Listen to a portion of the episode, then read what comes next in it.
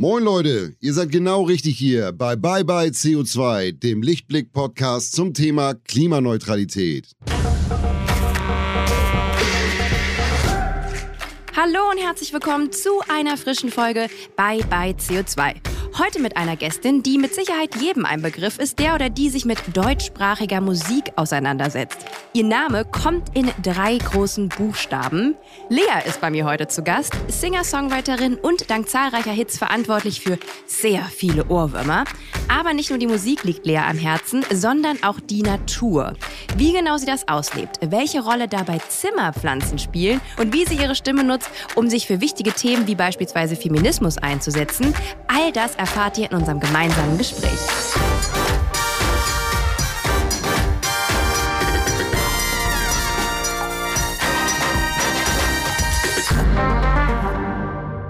Hallo Lea. Hallo. Schönen guten Tag. Wie geht's dir? Mir geht's gut, ja. Alles, alles äh, ganz gut. Und bei dir? Ja, ich will nur kurz erklären, ich bin heute ein bisschen angeschlagen, ähm, aber trotzdem sehr, sehr guter Laune. Ich freue mich übrigens, dass wir uns heute haben. Du bist tatsächlich einer äh, von diesen Menschen, die man so im Fernsehen äh, und bei Social Media sieht und sich so denkt, boah, mit der wäre ich so gerne befreundet. ähm, du hast irgendwie gefühlt immer gute Laune, du wirkst super sympathisch. Äh, tatsächlich höre ich das auch ab und an mal von Leuten, die mich irgendwo entdecken. Äh, und ich kriege immer die Frage gestellt, was ist dein Geheimnis? Lea, was ist dein Geheimnis? Wie kann ein Mensch wie du immer gut gelaunt äh, so durch den Tag springen? Also, ich glaube, ich bin einfach grundsätzlich jemand, der so eher vom Positiven ausgeht oder eher das Gute in den Dingen sieht. Ähm, aber ich habe natürlich auch meine ja bestimmte Tage, an denen ich irgendwie nicht gut drauf bin und wo ich eher dann mal aufgemuntert werden muss. Aber generell bin ich halt oftmals so der, ähm, habe ich halt einfach ganz oft so diese, diese Grundstimmung, dass ich denke, oh, wie krass ist es irgendwie gerade so, hier gerade irgendwie am Leben zu sein auf diesem schönen Planet Erde und irgendwie ähm, ist das sowas, was man meistens äh, ja doch so als Selbstverständlichkeit betrachtet, aber es ist ja überhaupt nicht selbstverständlich und ähm, es ist was ganz Besonderes und ganz Fantastisches, dass wir irgendwie gerade so ein, ein paar tolle Jahre auf diesem Planeten haben dürfen ich finde es sehr erfrischend, wenn du tatsächlich so gerade über unsere Existenz sprichst, denn ähm, wie du ja auch weißt, die Welt da draußen ist gerade sehr, sehr wild und wenn man ja. schlechte Laune haben will, hat man aktuell ja äh, sehr, sehr viel Anlass dazu. Ähm, ich leide des Öfteren in letzter Zeit äh, doch ein bisschen unter Weltschmerz. Ähm, gibt ja. es auch Momente, wo du das verspürst und wenn ja, was machst denn du dann dagegen? Mm, total. Also gerade ja in den letzten Jahren habe ich so ein ganz anderes Bewusstsein nochmal für die Welt entwickelt, weil ich ähm, ja jetzt 29 bin und schon die letzten Jahre viel reflektierter bin als noch in meinen ja Teenie-Jahren und ja, auch viel mehr Bücher gelesen habe, die äh, mich nochmal ganz anders aufgeweckt haben, wachgerüttelt haben und es ist schon, es ist schon krass so, wenn man so überlegt, wie schlecht wir mit diesem Planeten umgehen und wie wenig Hoffnung da eigentlich im Prinzip ist und wie wir immer noch nicht aufwachen. So, und ähm, das macht bei mir auch schon sehr, sehr krassen Weltschmerz. Ich versuche einfach, ja, in, in meinem kleinen Universum, meinem kleinen Kosmos irgendwie so, ja, so gut es geht, einen Beitrag dazu zu leisten, dass es, ja, dass zumindest ich mit meiner Existenz das Problem jetzt nicht krass verschlimmer. So, aber es ist halt auch schwierig. Wir sind halt irgendwie alle in so einer Welt aufgewachsen, wo es so alles gibt und wo wir auf alles zugreifen können. Wir können uns jederzeit einen Flug buchen, wo auch immerhin, so wenn wir die finanziellen Mittel haben natürlich, das ist eine andere Frage wieder, aber so in dieser westlichen Welt wo irgendwie ja nichts unmöglich ist. Und das widerspricht eigentlich so sehr dem Nachhaltigkeitsgedanken und dem Gedanken, dass ähm, ja die Erde irgendwie ähm, bestimmte Ressourcen hat, die irgendwann einfach aufgebraucht sind. Und wir behandeln die Erde aber so, als gäbe es einfach ähm, diese Ressourcen einfach komplett uneingeschränkt bis in die Ewigkeit. So. Und das ist schon was, was mir auf jeden Fall total Angst macht, weil wir sehr, sehr bald auf einem sehr harten Boden der Realität landen werden. tatsächlich ist auf der einen Seite ja das Privileg, was wir haben, wie du ja sagst. Ne? Also wir können auf sehr, sehr viel einfach zugreifen, ähm, auch Informationen, aber eben auch die Möglichkeit, uns schnell durch die Welt zu bewegen und viel zu erleben. Auf der anderen Seite das halt mit einer gewissen Verantwortung zu tun. Ich glaube, das ist ja so ein bisschen, auch gerade jetzt bei, bei jüngeren Menschen, äh, um auch bei den Folgengenerationen ja genau äh, die Verantwortung, die wir übernehmen müssen. Ich würde dich gerne fragen, was sind denn aktuell so deine größten Aufreger? Also ich kann ja mal so ein paar Stichworte nennen. Hm. Ähm, Klima, Pandemie, politische Situation an vielen Orten der Welt. Gibt es irgendwie bei dir so ein Ranking? Gibt es irgendwas, was dich besonders beschäftigt und verärgert?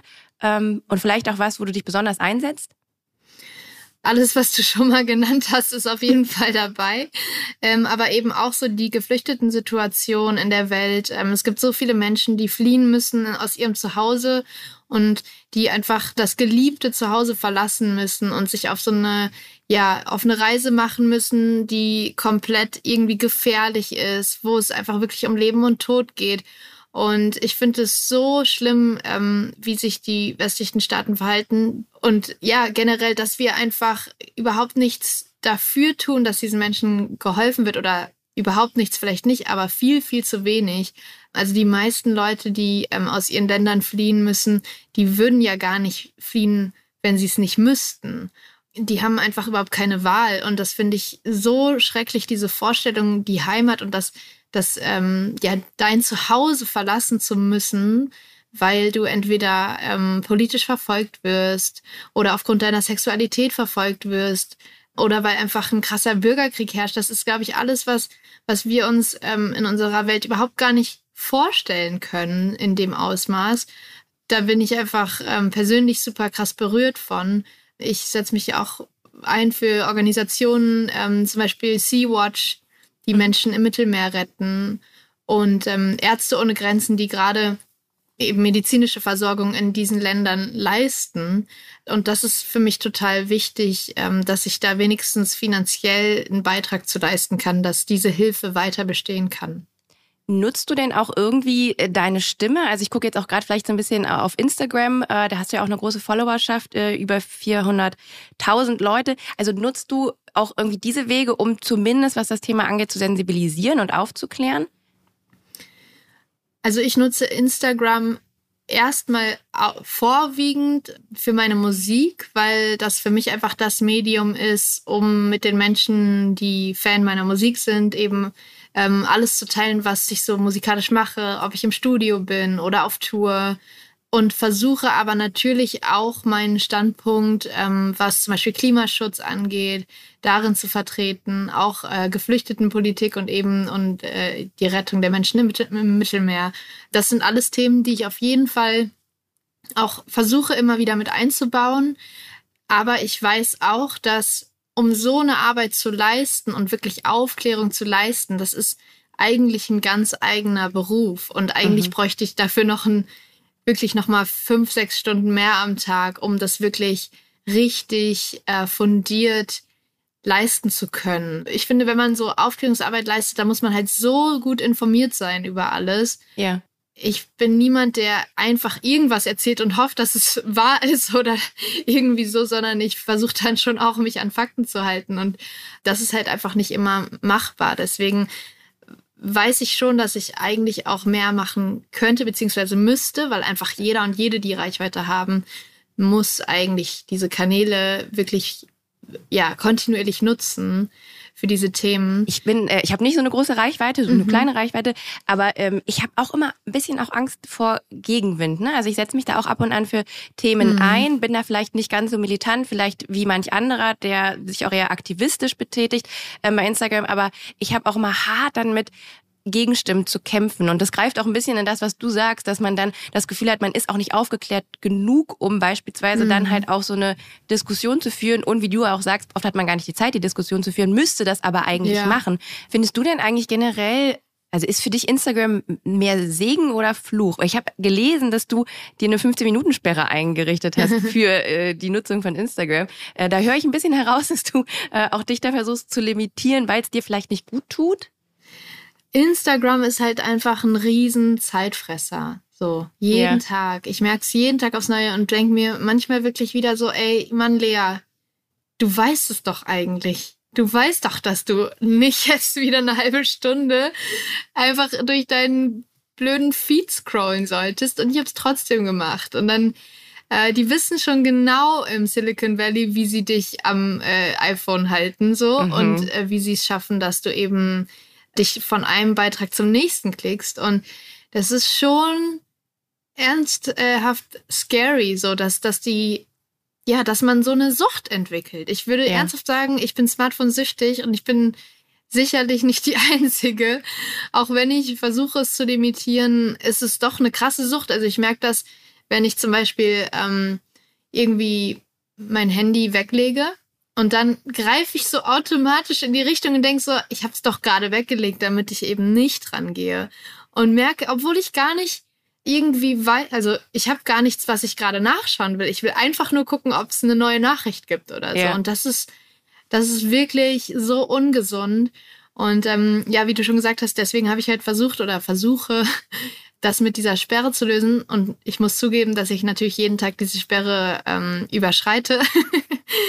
Aber äh, immerhin wird man dann kurz erinnert man muss dann irgendwie, glaube ich, äh, dreimal mehr irgendwo klicken, um dann doch wieder auf, auf genau. die App zugreifen zu dürfen. Ne? Richtig, ähm, ja. Also ja. ich muss sagen, ich bin äh, leider dann nicht so äh, selbstkontrollierend wie du. Mir würde so eine Sperre, glaube ich, auch sehr gut tun. Ich kenne komplett alle Mechanismen und alle Gefühle, die du gerade eben beschrieben mhm. hast. Dieses Handy gerade weggelegt haben, wieder gucken und sich denken, was mache ich hier? Und auch mhm. dieses, dass man, also gerade wenn man Instagram aufmacht, man wird irgendwie so reingezogen und du, äh, Absolut, so, ja. du verlierst dich komplett in Zeit und Raum und auf einmal ist wieder eine halbe Stunde vergangen.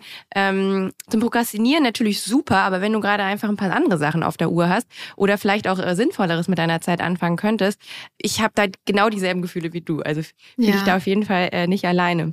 Und es ist ja nun mal auch so, ähm, dass man, dass man ja nicht rausgeht nach der halben Stunde und denkt, wow, das war jetzt richtig äh, informativ und hat mich gerade mhm. weitergebracht, sondern man denkt eher eher, oh mein Gott, mein Leben ist so langweilig, das Leben aller, aller anderen Menschen ist so viel besser und bunter und schöner und weil natürlich jeder sich auf Instagram nur von der besten Seite zeigt, so gehe ich eigentlich immer mit so einem Gefühl raus, so boah, keine Ahnung, ich was mache ich eigentlich? Und so und das ist eigentlich total schade, weil eigentlich habe ich irgendwie ein, ein spannendes, tolles Leben, aber wenn du dann eben das Leben anderer oder zumindest das ich sag mal, das scheinbare Leben anderer, weil das natürlich alles auch nicht ganz der Wahrheit entspricht so und der Realität entspricht.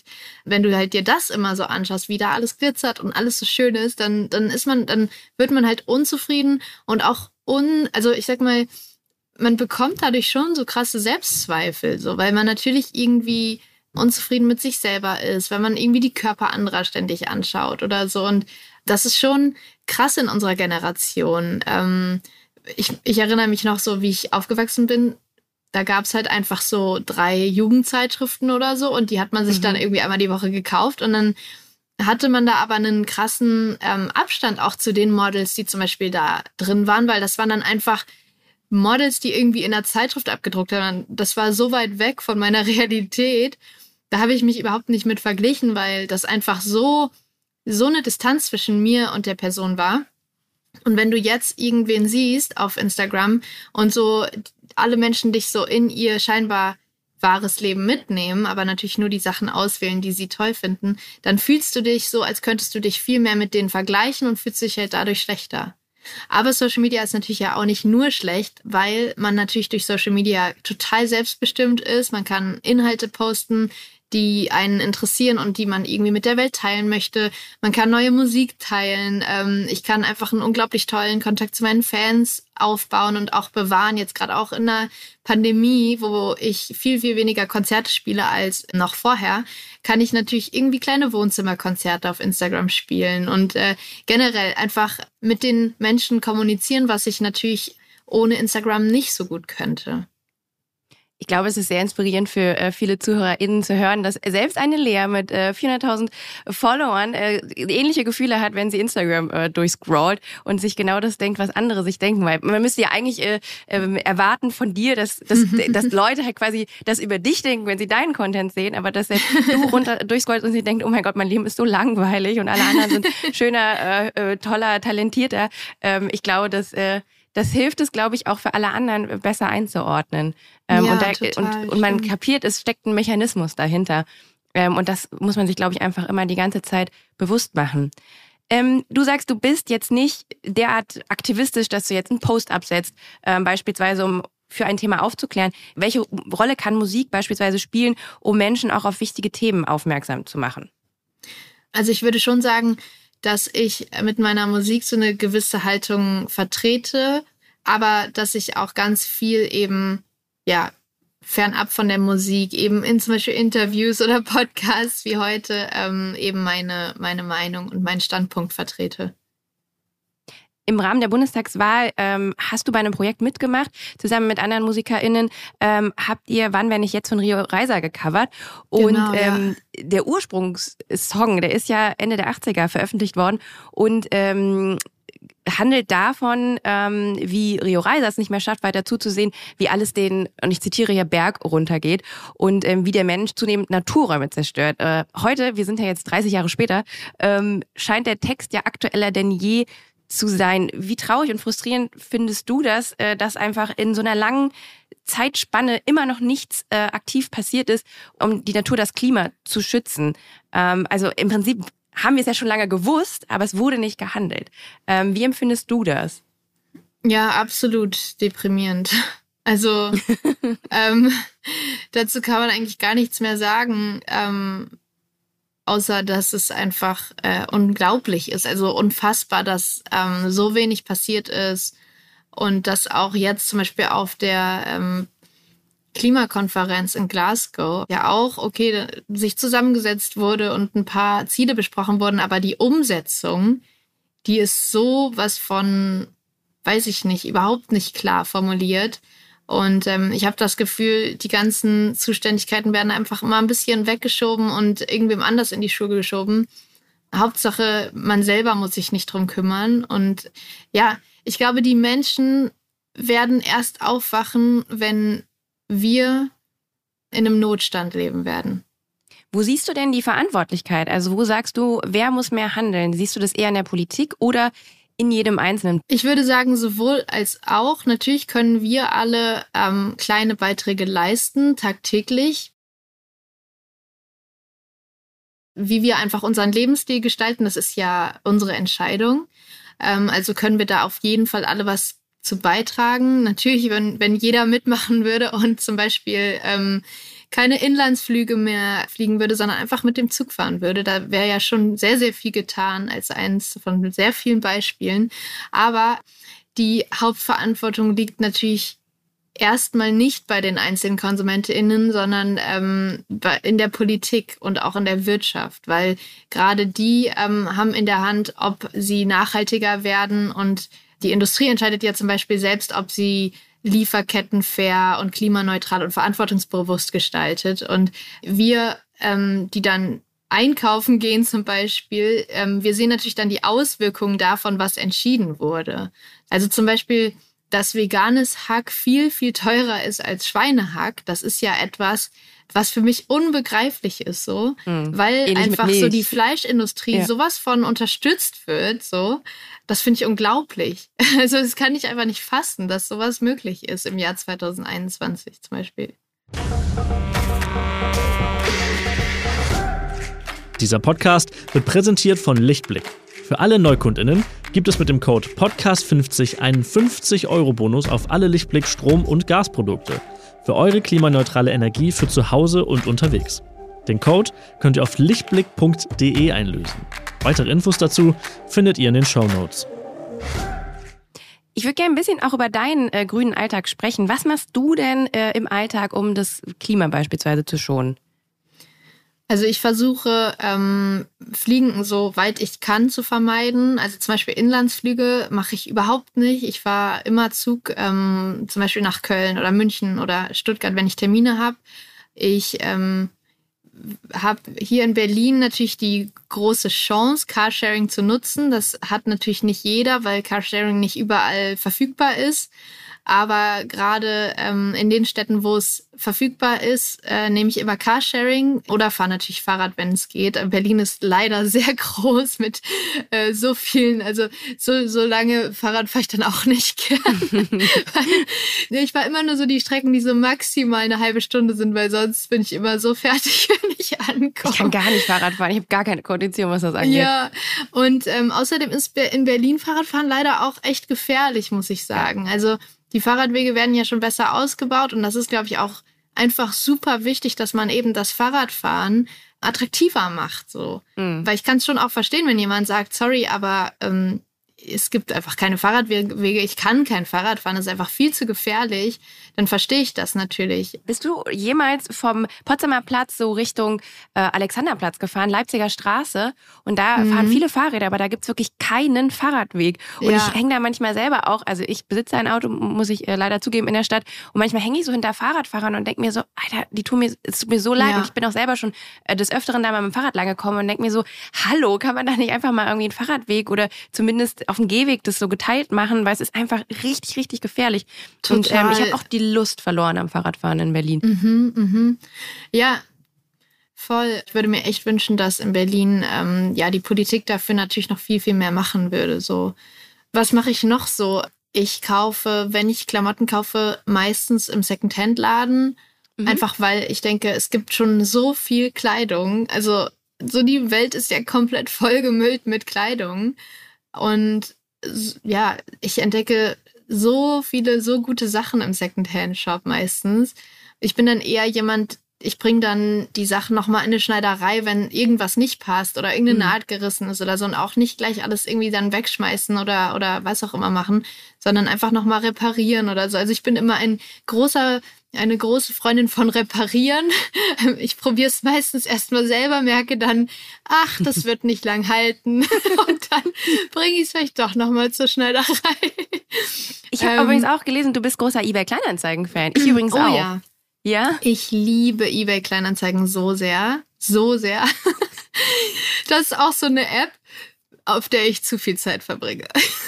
Aber du, du kaufst sowohl als verkaufst auch. Ja, genau, genau. Also beides, weil ich bin so jemand, ich kann Sachen nicht wegschmeißen. Ich finde, also wenn die noch gut sind, so, ich finde mhm. das so schrecklich. Und verkauft dann immer alles Mögliche auf eBay. Ich weiß gar nicht mehr, was ich zuletzt. Ich glaube, ich habe irgendeine Lampe gerade zuletzt verkauft und habe äh, irgendeine Pflanze letztens ge gekauft. und, eine Pflanze? Ähm, ja, eine riesen Pflanze, wirklich riesig. Mhm. Weil ich wollte unbedingt eine große Pflanze haben. Und dann dachte ich, okay, ja, ob ich jetzt, also wenn ich jetzt in ein Geschäft gehe, klar, dann haben die die da extra irgendwie großgezogen, bla bla bla. Mhm. Aber vielleicht gibt's ja jemanden auf Ebay, der seine nicht mehr will. Und bevor der die dann irgendwie wegschmeißt oder was auch immer macht, gucke ich auf Ebay. Dann habe ich so eine riesen Pflanze gefunden und dachte so, cool, das ist, äh, das ist auf jeden Fall meine Pflanze. Bin hingefahren mit einem Kumpel mit seinem VW-Bus.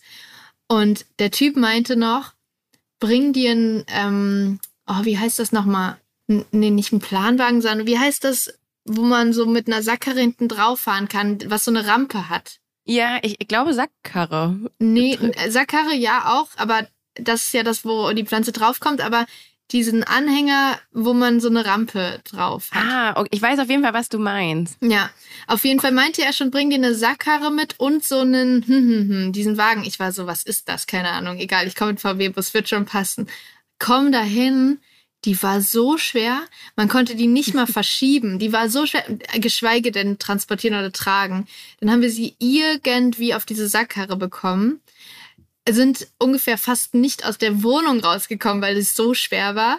Und dann in diesen VW-Bus, wir haben, wir, wir haben eine Stunde gebraucht, um diese Pflanze in diesen VW-Bus reinzubekommen, Gott. haben dann noch irgendeinen Nachbarn gefragt von diesem Typ, der sich dann, oh Gott, noch fast den Rücken verhoben hat. Oh Gott, das war so schrecklich.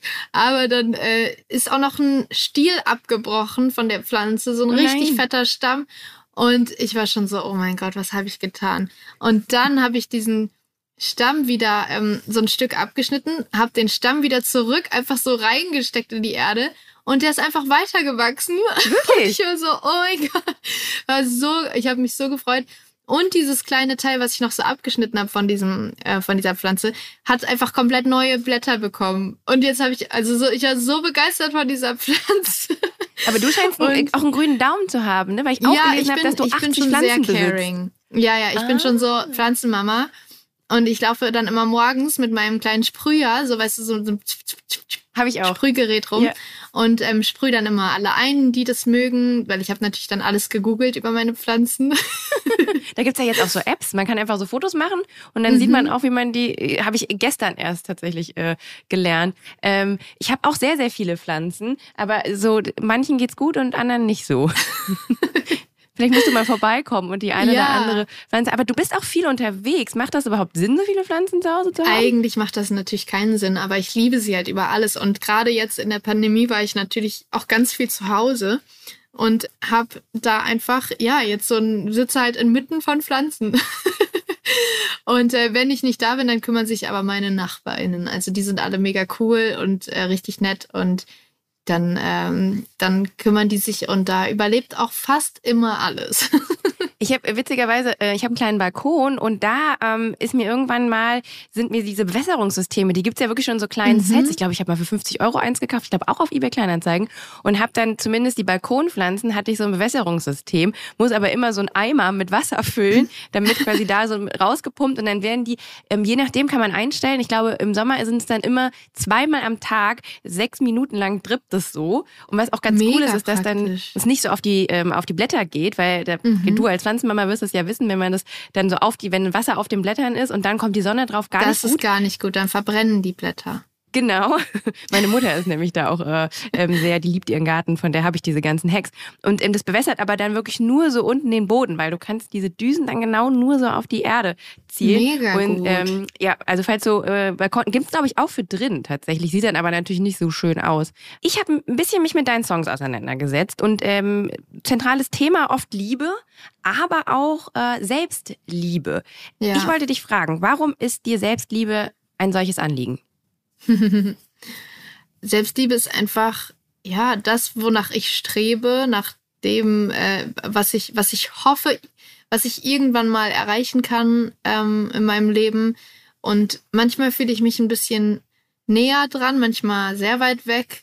Ich finde es einfach super wichtig, das in meinen Songs zu thematisieren, damit die Menschen, die meine Musik hören, eben ja auch auch äh, hören, dass sie mit ihren Problemen und ihren Zweifeln, mit ihren Selbstzweifeln nicht alleine sind. Und ich habe das Gefühl, in vielen Songs geht es ja dann schon irgendwie auch um, um ja, oder nicht, nicht in den Songs, aber auch, auch wie, was wir vorhin gesagt haben auf Instagram, dass es halt alles immer so perfekt ist und alles muss immer toll sein. Und ähm, unsere Gesellschaft lässt es ja relativ wenig zu, über so ich sag mal, über Depressionen und mentale ähm, Probleme zu sprechen. Das ist ja, war ja sehr lange tabu. Das bricht ja gerade so ein bisschen auf, dass es normaler wird, wenn jemand sagt, ähm, er macht eine Therapie oder so. Das war ja vor ein paar Jahren, weiß ich nicht, hat das, hat da noch gar niemand drüber gesprochen. Und jetzt kenne ich relativ viele Leute und FreundInnen, die irgendwie damit ganz offen umgehen. Und ähm, ich wünsche mir einfach, dass ich mit meiner Musik so einen kleinen Teil dazu beitragen kann, dass das eben in Anführungsstrichen normaler wird, dass man über Selbstzweifel und auch ja mentale ähm, Krankheiten sprich, spricht und auch ja in Zukunft sprechen kann, ohne dass es so ein so ein tabu komisches Gefühl mit einem macht mir fällt gerade so ein bisschen auch äh, das Thema Gleichberechtigung ein äh, zwischen Männern und Frauen. Ich bin vor Ahnung, 15 Jahren oder so war ich in der Branche unterwegs, in der du dich gerade befindest. Also ich hatte selber meine Band gehabt und ähm, mir ist aufgefallen damals, dass es wenig Frauen gab, ne? Sowohl vor dem Mikrofon ja. ähm, als auch so hinter den, den Kulissen. Hat sich das inzwischen eigentlich verändert oder sagst du, nee, da ist immer noch ein sehr großes ähm, Gender Gap?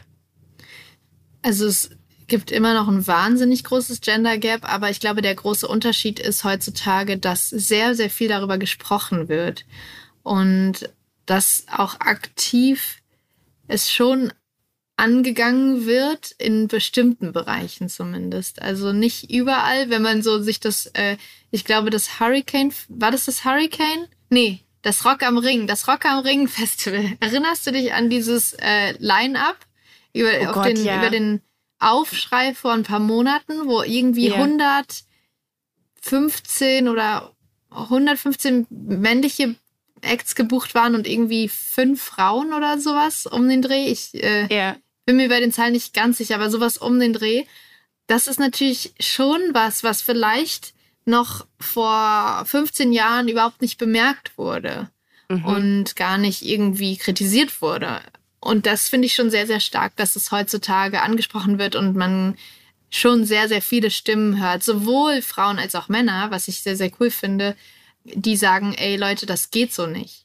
Mhm. Weil es ist natürlich, der, das ist ein Kampf, äh, den können die Frauen nicht alleine führen und auch nicht alleine gewinnen. Das ist, das ist unmöglich. So, ähm, das, das äh, Interessante ist ja auch, ähm, dass Männer ja auch davon profitieren würden, wenn da mehr Gleichberechtigung wäre. Es ist ja nicht so, dass die Frauen den Männern irgendwas wegnehmen wollen oder so. Das Mhm. ist ja immer das, warum Feminismus und ähm, Gleichberechtigung immer auch so von den, von den Männern oder von vielen Männern sehr schnell so äh, abgestempelt wird und weil sie einfach Angst haben, dass sich für sie was verändert. Aber so wäre es ja auch gar nicht. Es wäre ja einfach eine Welt, in der einfach wir alle als Menschen, egal äh, wie wir uns orientieren und ja, egal wer wir sind, dass wir einfach alle ähm, gleichberechtigt behandelt würden.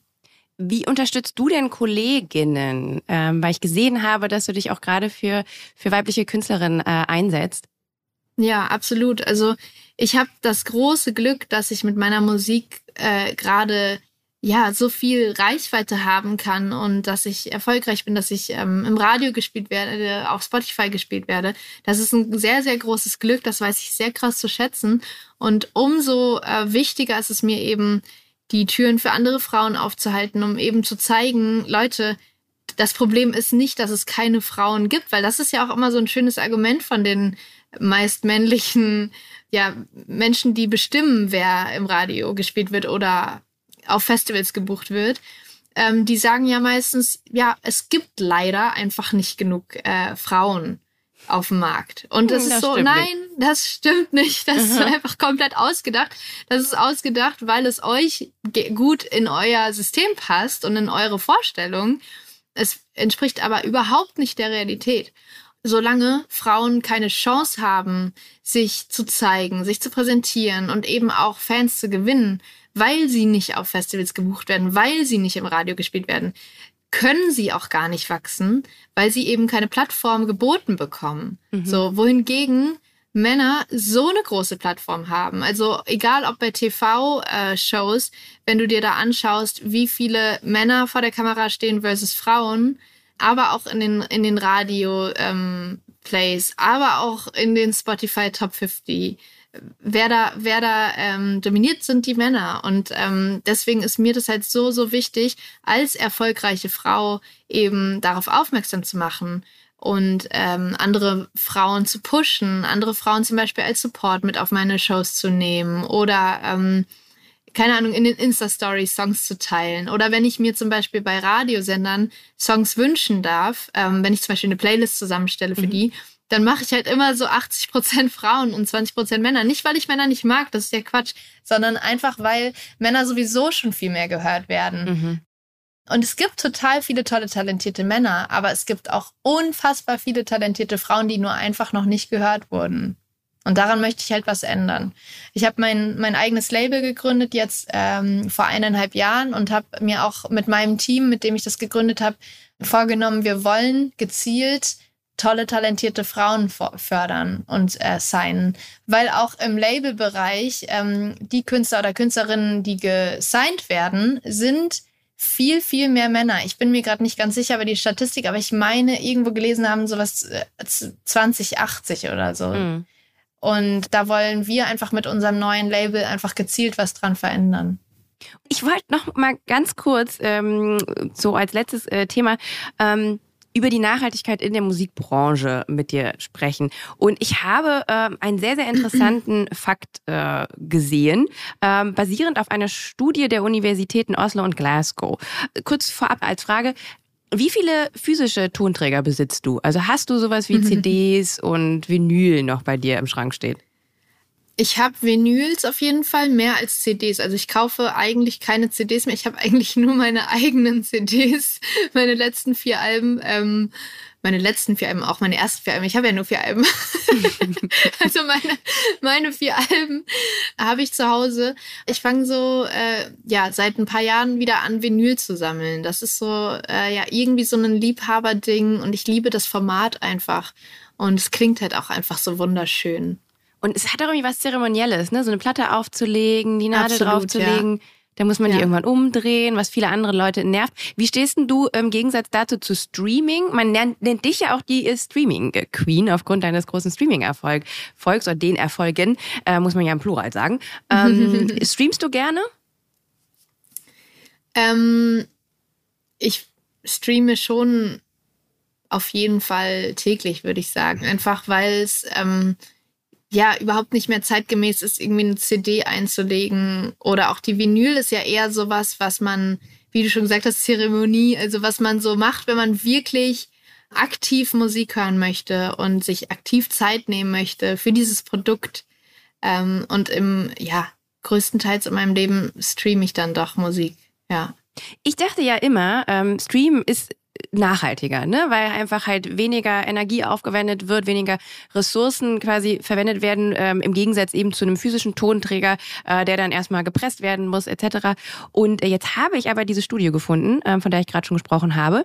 Und ähm, da wurde nämlich verglichen, also äh, zum einen, ähm, wie viel Millionen Kilogramm CO2 pro Jahr ausgestoßen wurden in Bezug auf ähm, physische Tonträger und das im Vergleich zu Streaming. Also beide Dinge wurden quasi in ihrer Hochzeit gemessen und dabei kam heraus, dass bei äh, physischen Tonträgern, Vinyl, äh, Musikkassetten, CDs in den USA äh, jeweils 150 Millionen Kilogramm CO2 pro Jahr ausgestoßen wurden ist eine große Zahl.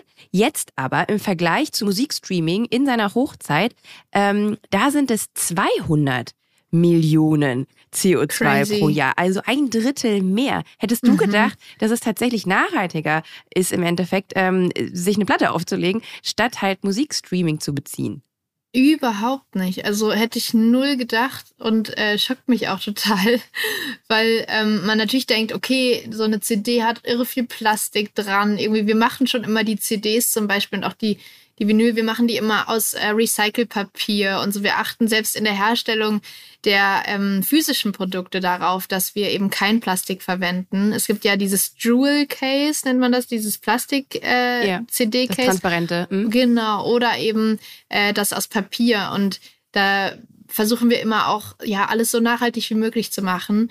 Aber im Streaming nachhaltig wie möglich zu machen, das ist natürlich, liegt nicht, leider nicht in meiner Hand, sondern in der Hand der Streaming-AnbieterInnen. Und äh, ja, das ist äh, ja echt richtig gar nicht geil.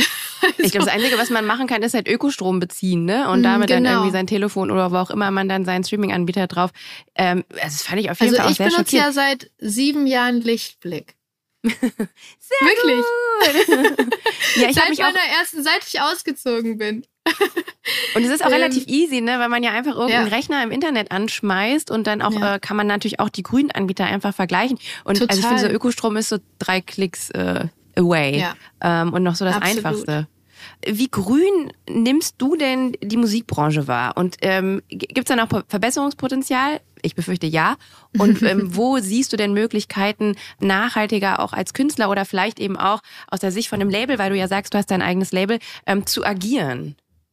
Also ich glaube, die Musikindustrie, da sind schon Menschen, die ähm, generell daran interessiert sind, etwas gegen den Klimawandel zu tun. Also viele meiner KollegInnen und auch MusikerfreundInnen, die sind schon so, dass sie ähm, eben auch diesen Weltschmerz spüren, von dem wir vorhin geredet haben und die sich dafür schon teilweise gezielt einsetzen, dass man was dagegen tut. Aber die gesamte Industrie an sich ist natürlich nicht besonders, ja, nicht besonders grün. Mhm. Aber ich glaube schon, dass in den letzten Jahren viele Leute aufgewacht sind und irgendwie merken, hey, wir müssen jetzt was tun, wir müssen auch an der Industrie was ändern. Und ich kann dir jetzt nur so aus meiner Welt so ein bisschen erzählen. Auf Tour versuchen wir halt äh, so viel wir können grün umzusetzen. Also zum Beispiel lebe ich sowieso schon irgendwie seit, ich glaube, acht Jahren oder so mittlerweile vegetarisch. Ähm, alleine das auf Tour, viele, viele meiner ähm, Crew-KollegInnen ähm, sind nicht unbedingt VegetarierInnen, aber sind dann Tour-VegetarierInnen zum Beispiel, die das dann einfach mal probieren auf Tour. Aber wir haben auch viele VegetarierInnen schon in der Crew generell, die das auch äh, generell im Leben ähm, so machen. Und wir haben zum Beispiel auf unserem Catering Rider, ähm, wo wir dann den lokalen Veranstaltern Bescheid geben, was wir essen, ob es Allergien gibt und so weiter und so mhm. fort. Das ist dann alles so in so einem Rider vermerkt. Da steht äh, drauf, bitte ähm, am besten alles äh, bio und lokal einkaufen, bitte vorwiegend vegetarisch. Ähm, wir haben draufstehen, auf gar keinen Fall Plastikbesteck, auf gar keinen Fall ähm, Strohhalme und so weiter, was es ja sowieso jetzt bald oder was es schon nicht mehr gibt. Wir haben ähm, da schon sehr, sehr klar draufstehen, dass uns die Umwelt wichtig ist und das ist auch lustigerweise oder interessanterweise das, was wir ganz oft als Feedback von den Leuten bekommen, dass sie sagen, ihr seid die mit dem allergesündesten Rider und mit dem nachhaltigsten Rider, also so von, von den Bands oder, oder Crews, die sie so ähm, da haben. Das ist total spannend und total schön, dass sie uns das auch so zurückmelden, dass es mhm. scheinbar äh, was ist, was ihnen auffällt. So. Und ähm, das ist uns einfach ja total wichtig. Aber man muss auch dazu sagen, dass es natürlich nicht nachhaltig ist, mit einem großen Nightliner durch ganz Deutschland zu fahren. Wir fahren momentan mit einem Nightliner, da passen ungefähr, ich glaube, 14 oder 15 Leute rein, die da drin schlafen und mit einem 40-Tonner. Natürlich also einem Truck, einem LKW mit dem Equipment. Natürlich wäre es toll, wenn wir das irgendwie reduzieren können, aber momentan gibt es da noch keine richtige Lösung für. Mhm. Und es gibt auch keine äh, Tourbusse, die mit äh, Elektro fahren, beispielsweise. Nee, leider nicht. Ja. Nee. Ja, ich habe äh, vor einiger Zeit mit Johannes Strate von Revolverheld nämlich auch mhm. über das Thema grünes Touren gesprochen. Er war äh, bei uns im Interview und er meinte halt auch, das ist halt äh, so ein bisschen natürlich jetzt auch aufgrund der Gegebenheiten, wie du schon erklärt hast, ähm, das ganze Equipment und, und, und Bühnenbauteile müssen auch noch mitgenommen werden. Und wenn es da genau. vielleicht eine Lösung gäbe, ähm, wie man dann quasi das Zeug schon vor Ort hätte das würde wahrscheinlich noch einen Unterschied machen. Dann könnte man halt irgendwie einen Bus streichen und würde nur mit dem einen mit der Crew fahren. Man muss ja auch sagen, es ist ja auch ein bisschen nachhaltiger, alle Leute in einem Bus schlafen zu lassen, als wenn du ja. jetzt 15 Hotelzimmer hast, die dann auch immer noch ne, neu bezogen werden ähm, und Wasser und was weiß ich. Also so, ähm, genau, da, macht, genau. da seid ihr ja irgendwie auch schon nachhaltiger ähm, unterwegs, was eben die Unterbringung angeht. Aber ähm, ich sehe, da, äh, da gibt's noch nicht so richtig die Möglichkeiten und die Lösungsansätze für. Ja, also ich glaube, es wird seit einer Weile schon darüber gesprochen und ähm, ja, versucht irgendwie da Lösungen zu finden. Ähm, aber ja, wie du schon meintest, es gibt noch nicht so eine perfekte Lösung. Auch ein Problem ist natürlich ja, die Fans, die vielleicht von Kilometer weit anreisen, ja. die bis zu, weiß ich nicht, drei, vier Stunden teilweise auf sich nehmen im Auto oder so, ähm, die zu den Konzerten fahren. Das ist natürlich auch etwas, wo der CO2-Ausstoß natürlich äh, produziert wird und was man auch dann berücksichtigen müsste, ob man das irgendwie schafft, dass man zum Beispiel Tickets anbietet, wo man irgendwie noch ein Bahnticket dazu buchen kann oder irgendwie sowas. Aber das ist halt an, man, da sind einem auch so ein bisschen die Hände gebunden, weil natürlich irgendwie die Züge auch nicht bis um 11 Uhr nachts fahren oder sowas. Und wie kommen die Leute dann wieder weg und so weiter. Also es ist schon, es ist nicht so einfach, leider. Mhm. Aber ich sehe, du hast auf jeden Fall schon äh, die richtigen Gedankengänge. Ähm, und das ist ja, ja auch ich wünschte, ich könnte, ich könnte das so komplett in die Hand nehmen und einfach alles so umsetzen, wie ich äh, wollte. Das wäre, das wäre ein großer Traum. Aber ich glaube, es ist schon so viel getan, wenn einer anfängt, so zu denken und ähm, und und mhm. überlegt, gibt es da nicht andere Möglichkeiten? Und und ähm, das tritt irgendwas los. Wichtig ist dann halt, dass man ähm, im Austausch darüber bleibt und äh, und missioniert und äh, versucht da vielleicht noch den einen oder anderen mit den Gedankengängen anzustecken. Und Absolut. ich glaube, dann kann da äh, längerfristig gesehen auf jeden Fall was äh, draus werden. Was wäre denn äh, so die nächste konkrete Veränderung, äh, die du für deinen nachhaltigen Lifestyle ins Auge gefasst hast? Also irgendwas noch auf deiner To-Do-List. Ähm, ich weiß nicht, du hast gesagt, du ernährst dich vegetarisch, überlegst du äh, zu, zu, vegan quasi äh, so überzusiedeln. Oder gibt es noch irgendwas, ähm, was du äh, noch besser machen möchtest? Ähm, ich habe mir vorgenommen, noch mehr Plastik an ja, im Wald oder auf der Straße einzusammeln. Mhm. Da bin ich ein bisschen inspiriert von dem Sohn einer Freundin, der jetzt irgendwie gerade in die Schule gekommen ist und der irgendwie, ich glaube, jeden Sonntag sagt er so, ich gehe jetzt in den Park und sammle Plastik. Und jetzt hat er so eine kleine Zange und geht oh.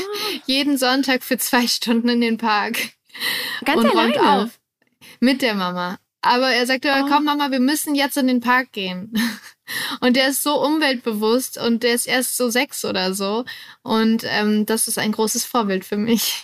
Oh, ich kenne halt nur diese ganzen Beach Cleanup-Geschichten, ne? Die hört man mhm. dann auch immer so äh, an, an, an Orten, wenn man auch im Urlaub ist oder so, ähm, dass das da viele junge Leute machen. Aber ähm, tatsächlich so ein hier so in, in Berlin, Berlin Mitte, äh, mal äh, ein, ein Kind gesehen, was äh, proaktiv den Spielplatz äh, aufgeräumt und von äh, Leer äh, Müll befreit hat, habe ich auch noch nicht gesehen. Ja. Ähm, Ja, tatsächlich. Ich, ich finde, ich, mich macht das auch sehr aggressiv. Jetzt auch gerade jetzt so im Sommer. Ähm, ich bin öfters im Mauerpark und mache da auch äh, Sport.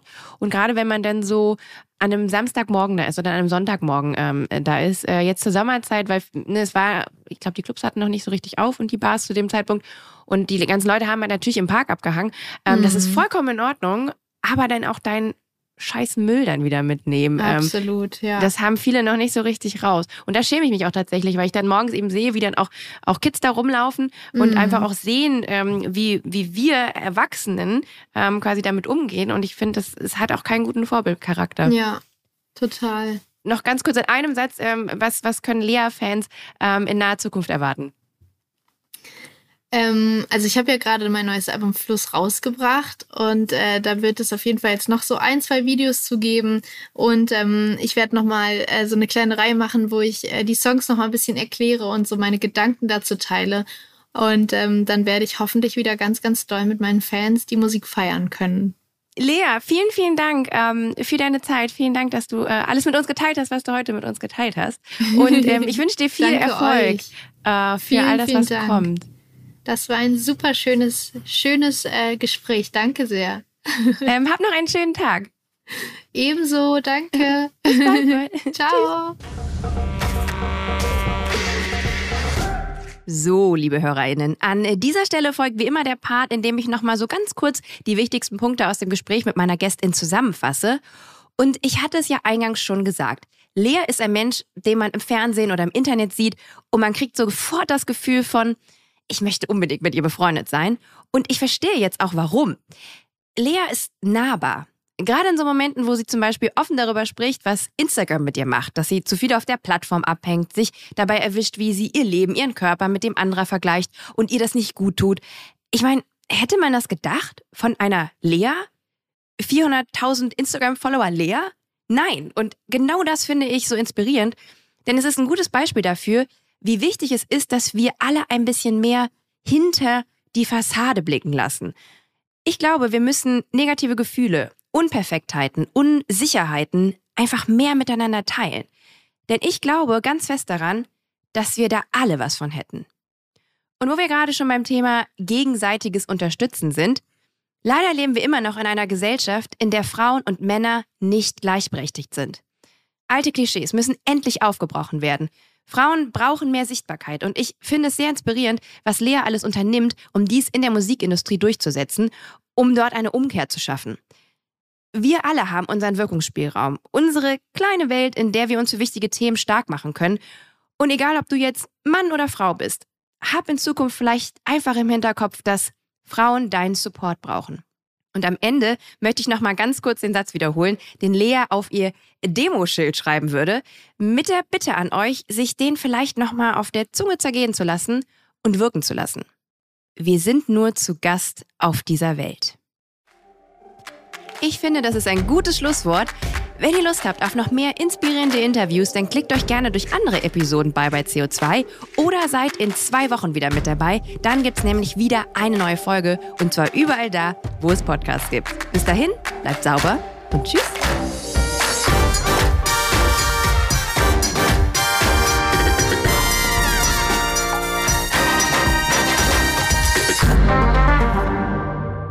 Eine Produktion von Podstars für Lichtblick.